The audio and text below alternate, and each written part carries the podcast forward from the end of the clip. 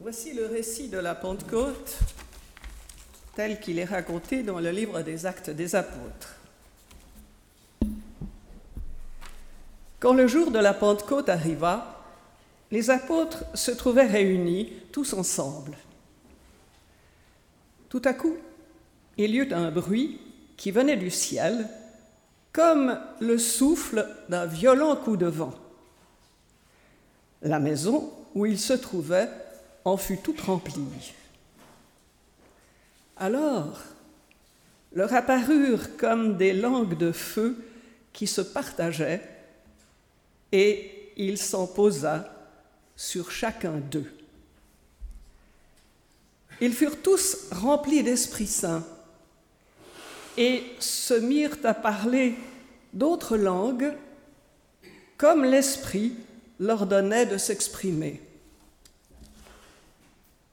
Or, à Jérusalem résidaient des Juifs pieux venus de toutes les nations qui sont sous le ciel. À la rumeur qui se répandait, la foule se rassembla et se trouvait en plein désarroi, car chacun les entendait parler sa propre langue. Déconcertés, émerveillés, ils disaient tous ces gens qui parlent, ne sont-ils pas des Galiléens? Comment se fait-il que chacun de nous les entende dans sa langue maternelle? Parthes, Mèdes et Élamites, habitants de la Mésopotamie, de la Judée et de la Cappadoce, du Pont et de l'Asie, de la Phrygie et de la Pamphylie, de l'Égypte, et de la Libye cyrénaïque, ceux de Rome en résidence ici, tous, tant juifs que prosélytes, crétois et arabes, nous les entendons annoncer dans nos langues les merveilles de Dieu. Ils étaient tous déconcertés et dans leur perplexité, ils se disaient les uns aux autres, Qu'est-ce que cela veut dire? D'autres s'esclaffaient. Ils sont pleins de vin doux. Alors s'éleva la voix de Pierre, qui était là avec les onze. Il s'exprima en ces termes. Hommes de Judée, vous tous qui résidez à Jérusalem, comprenez bien ce qui se passe et prêtez l'oreille à mes paroles. Non, ces gens n'ont pas bu comme vous le supposez. Nous ne sommes en effet qu'à 9 heures du matin. Mais ici se réalise cette parole du prophète Joël. Alors, dans les derniers jours, dit Dieu, je répandrai de mon esprit sur toute chair. Vos fils et vos filles seront prophètes. Vos jeunes gens auront des visions. Vos vieillards auront des songes. Oui, sur mes serviteurs et sur mes servantes, en ces jours-là, je répandrai de mon esprit et ils seront prophètes. Je ferai des prodiges là-haut dans le ciel et des signes ici-bas sur la terre, du sang, du feu et une colonne de fumée. Le soleil se changera en ténèbres et la lune en sang avant que vienne le jour du Seigneur grand et glorieux. Alors, quiconque invoquera le nom du Seigneur sera sauvé. Et maintenant, dans la lettre aux Éphésiens. Ne vous enivrez pas de vin, il mène à la débauche. Au contraire, soyez remplis par l'Esprit. Dites ensemble des cantiques, des hymnes et des chants inspirés. Chantez et célébrez le Seigneur de tout votre cœur. Rendez toujours grâce pour tout, au nom de notre Seigneur Jésus-Christ, à celui qui est Dieu et Père.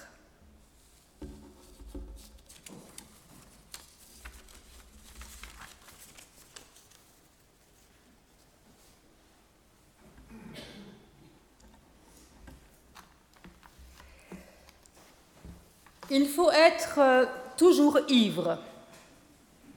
Tout est là, c'est l'unique question. Pour ne pas sentir l'horrible fardeau du temps qui brise vos épaules et vous penche vers la terre, il faut vous enivrer sans trêve. Mais de quoi?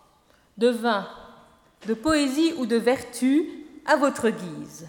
Mais enivrez-vous et si quelquefois sur les marches d'un palais, sur l'herbe verte d'un fossé, dans la solitude morne de votre chambre, vous vous réveillez, l'ivresse déjà diminuée ou disparue, demandez au vent, à la vague, à l'étoile, à l'oiseau, à l'horloge, à tout ce qui fuit, à tout ce qui gémit, à tout ce qui roule, à tout ce qui chante, à tout ce qui parle. Demandez quelle heure il est. Et le vent, la vague, l'étoile, l'oiseau, l'horloge vous répondront Il est l'heure de s'enivrer. Pour n'être pas les esclaves martyrisés du temps, enivrez-vous, enivrez-vous sans cesse, de vin, de poésie ou de vertu, à votre guise. C'est donc avec les mots de Baudelaire que j'ai commencé cette prédication. Provocation? Le poète qui aimait l'alcool et l'opium, nous exhortant à l'ivresse un jour de Pentecôte. Mais si nous écoutons bien ce poète, il ouvre la porte à une ivresse qui est aussi poétique et spirituelle. Car l'ivresse n'est pas liée seulement à l'ivresse de l'alcoolisé ou de l'alcoolique qui titube, prononce des paroles déraisonnables, empeste le rouge et s'échoue sur son lit ou à côté de son lit. L'ivresse n'est pas simplement moralement condamnable. Il existe différents types d'ivresse. Et il existe une ivresse qui est douce, agréable qui réjouit et élève le cœur. Je vous parle donc de l'ivresse joyeuse qui nous rend à peine pompette et qui accompagne un événement heureux. Vous savez, l'ivresse légère des soirées d'été en bonne compagnie. Je vous parle aussi de l'ivresse sans alcool, l'ivresse amoureuse, l'ivresse intellectuelle, l'ivresse poétique, l'ivresse du sportif. Vous savez, quand les sentiments, quand la puissance des mots, quand la performance du corps nous fait dépasser nos limites, nous fait tourner la tête, nous fait toucher à un autre état de conscience qui nous transporte. Et cette douce ivresse peut aussi se vivre dans le domaine spirituel. C'est elle qui fait dire aux spectateurs ahuris le jour de Pentecôte Ces spectateurs qui se moquent, qui s'esclavent, ben enfin, ils sont pleins de vin doux. Vous l'avez entendu dans la suite euh, du texte, Pierre rappelle que euh, non, ce n'est pas possible, il est 9 heures du matin, ce n'est pas l'heure d'être sous. Et il explique que nous sommes face à une manifestation de type euh, pneumatique, comme le vivaient les prophètes de l'ancien Israël, aujourd'hui, eh bien, à Pentecôte, celles et ceux qui reçoivent l'Esprit sont comme des nouveaux prophètes. Dieu répand son Esprit sur eux. Et on les entend parler dans des langues étrangères. Alors aujourd'hui, vous savez que les mouvements charismatiques ou pentecôtistes mettent beaucoup en avant les manifestations de ce genre, et en particulier le parler en langue. C'est bizarre, c'est étrange, on peut s'en moquer, on peut même s'en méfier, mais on peut aussi prendre le temps de se questionner sur ce que cela peut signifier que cette manifestation de l'Esprit Saint aujourd'hui. Et je crois que ce qui se joue dans ces milieux rappelle l'ivresse dont parlaient les pères de l'Église ou les mystiques plus tardifs. Alors les pères de l'Église n'insistaient pas beaucoup sur les dons spirituels étonnants comme le font aujourd'hui les communautés charismatiques, mais ils parlaient quand même d'expériences proches de l'ébriété, d'expériences spirituelles intenses et puissantes.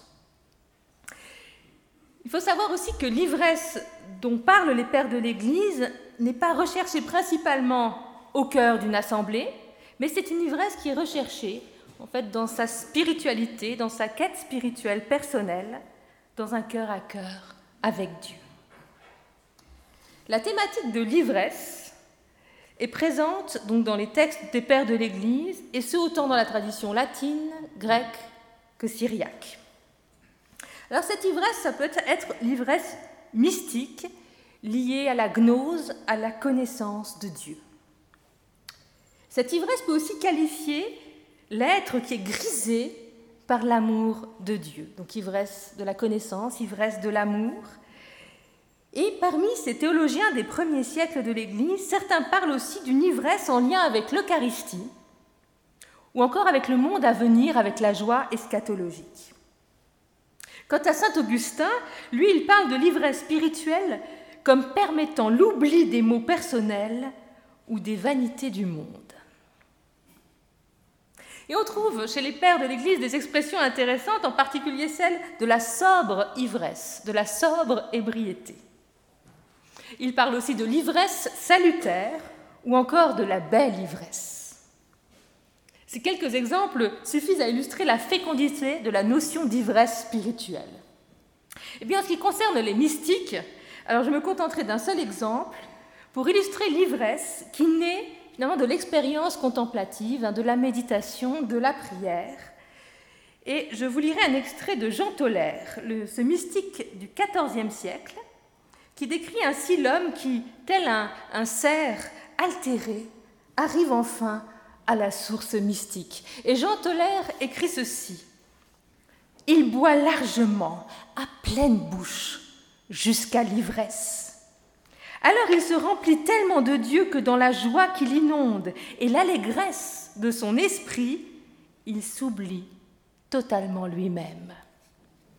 Il lui semble qu'il est à même de supporter les plus dures épreuves, non seulement avec courage, mais avec joie.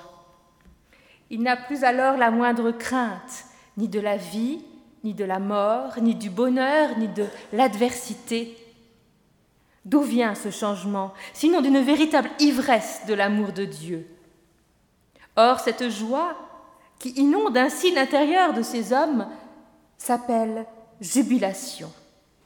C'est l'effet de cette ivresse spirituelle que les curieux et les faux savants ignorent. Jean Toller qui nous partage cette expérience mystique de jubilation et en même temps d'une grande sérénité et d'une grande paix. C'est ceci, la, la sobre ivresse. Alors vous l'avez compris, dans notre tradition chrétienne, hein, il n'est donc pas question de connaître Dieu en buvant de l'alcool grâce à une cuite sacrée. Hein. Nous ne sommes pas dans la culture dionysiaque. Nous sommes plutôt dans la ligne de Paul, quand Paul exhorte ainsi la communauté qui est à Éphèse, et nous venons d'entendre ce texte, ne vous enivrez pas de vin, car il porte à l'inconduite, soyez plutôt remplis de l'Esprit Saint, dites entre vous des psaumes, des hymnes, des chants inspirés, chantez le Seigneur et célébrez-le de tout votre cœur. Donc il n'est pas question de se remplir de vin, mais bien sûr d'être rempli de Saint-Esprit. Mais ceci étant posé, il reste quand même la force de l'analogie. L'expérience spirituelle décrite dans ces textes peut être comparable à l'ivresse que procure l'ingestion d'alcool. Alors, il n'est pas choquant ou surprenant de pouvoir affirmer ce matin que oui, l'ouverture à la spiritualité peut provoquer parfois une sensation d'ébriété. Oui, les expériences spirituelles peuvent provoquer des sensations corporelles et des modifications de nos états de conscience.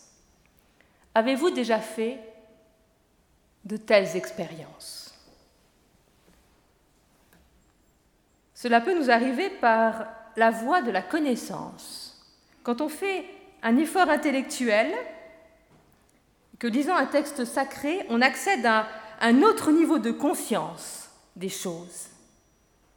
On peut avoir l'impression à ce moment-là d'avoir, vous savez, l'esprit un peu groguigne. On lit un grand spirituel, on lit un texte biblique et on se dit là, j'ai saisi quelque chose et on en a un peu le tournis.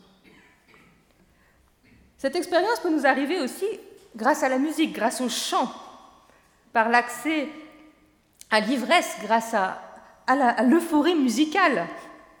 Parfois, on peut avoir l'impression de planer. Et cette ivresse peut nous rejoindre aussi dans la prière ou la méditation, quand nous accédons parfois à une plénitude et une joie qui nous traverse et nous dépasse. Et je pourrais donner encore d'autres exemples. Peut-être pensez-vous maintenant à des expériences qui vous sont arrivées dans un temple, une église, dans la nature, chez vous. Vous savez, ces moments où nous avons l'impression d'être un peu ivres, car alors nous touchons à quelque chose de plus grand, de plus vaste que, nous, nous touchons à une autre dimension de nous-mêmes. Cette ivresse spirituelle, je crois que nous n'avons jamais à la créer et surtout pas à la chercher. Elle se donne. Si nous étudions, si nous chantons, si nous prions, vous savez, en quête d'extase ou de sensations nouvelles, alors nous nous égarons. Il est bon de se laisser surprendre, comme les disciples ont été surpris le jour de Pentecôte.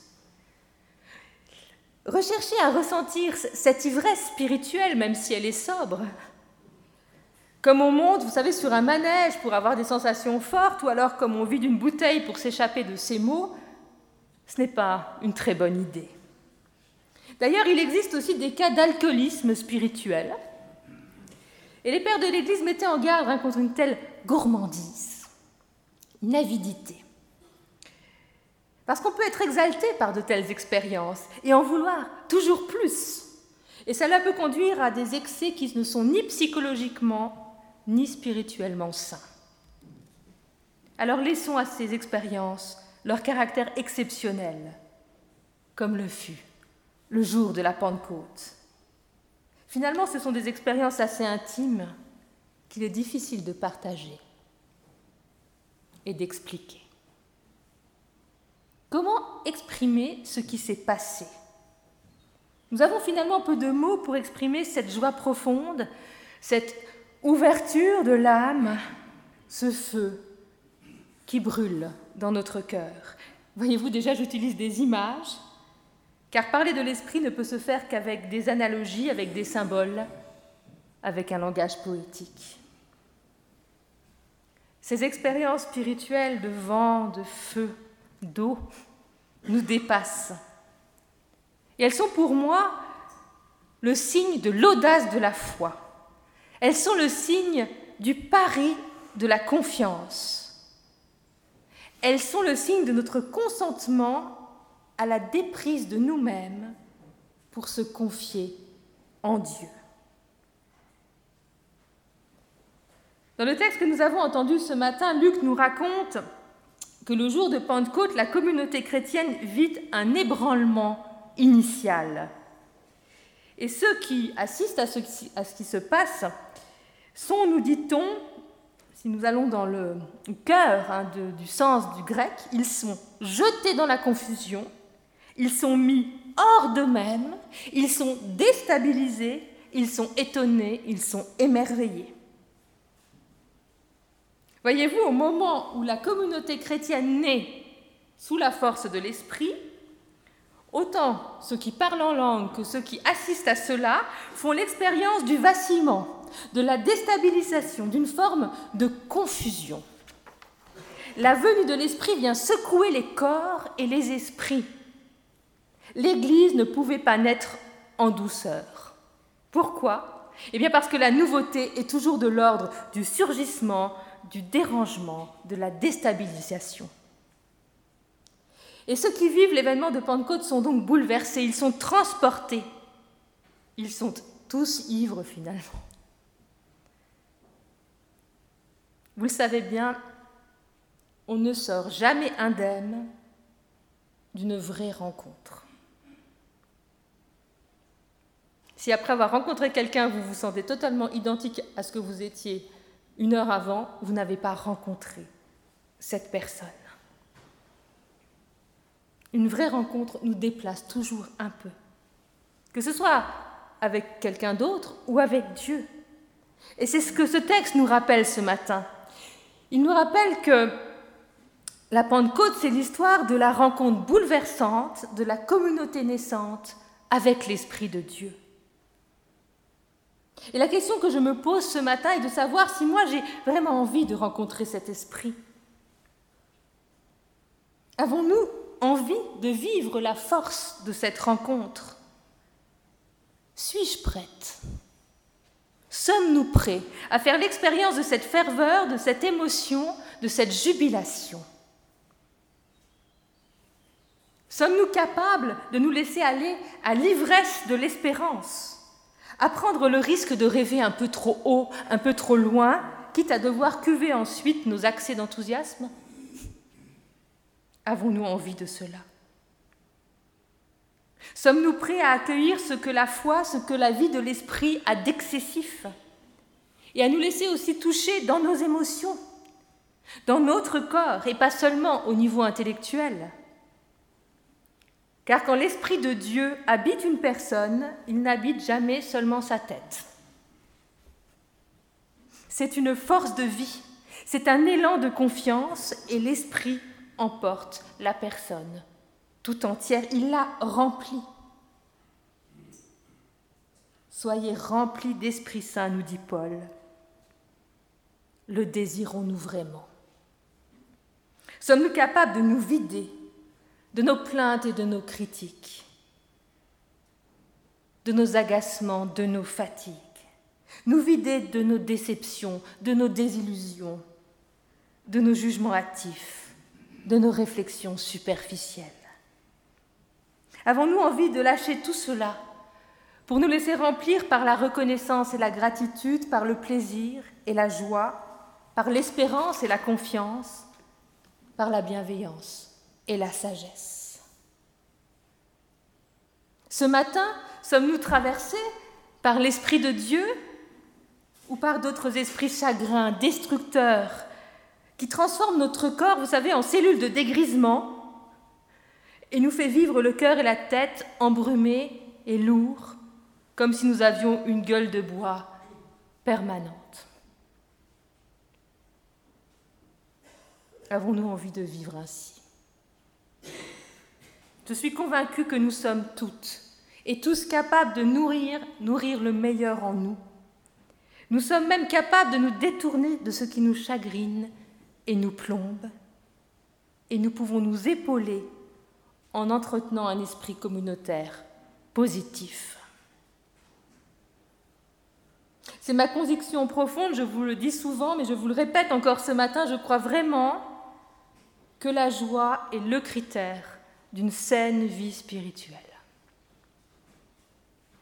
La joie est le critère de bonne santé d'une communauté joie de se rencontrer, joie de se soutenir, joie d'avancer ensemble, joie de célébrer, joie de communier, joie de chanter, joie d'être parfois ensemble, ivre de ferveur. Alors une joie qui, je vous rassure, peut tout à fait rester dans une exubérance toute protestante, une sobre exubérance, pourrions-nous dire mais une joie qui est quand même palpable et qui nous permet de retrouver des forces ensemble, de la motivation et de l'énergie. Alors que ce matin de Pentecôte, le souffle de Dieu ravive en nous et entre nous la joie de vivre, je dirais même plus, l'ivresse de vivre. Amen.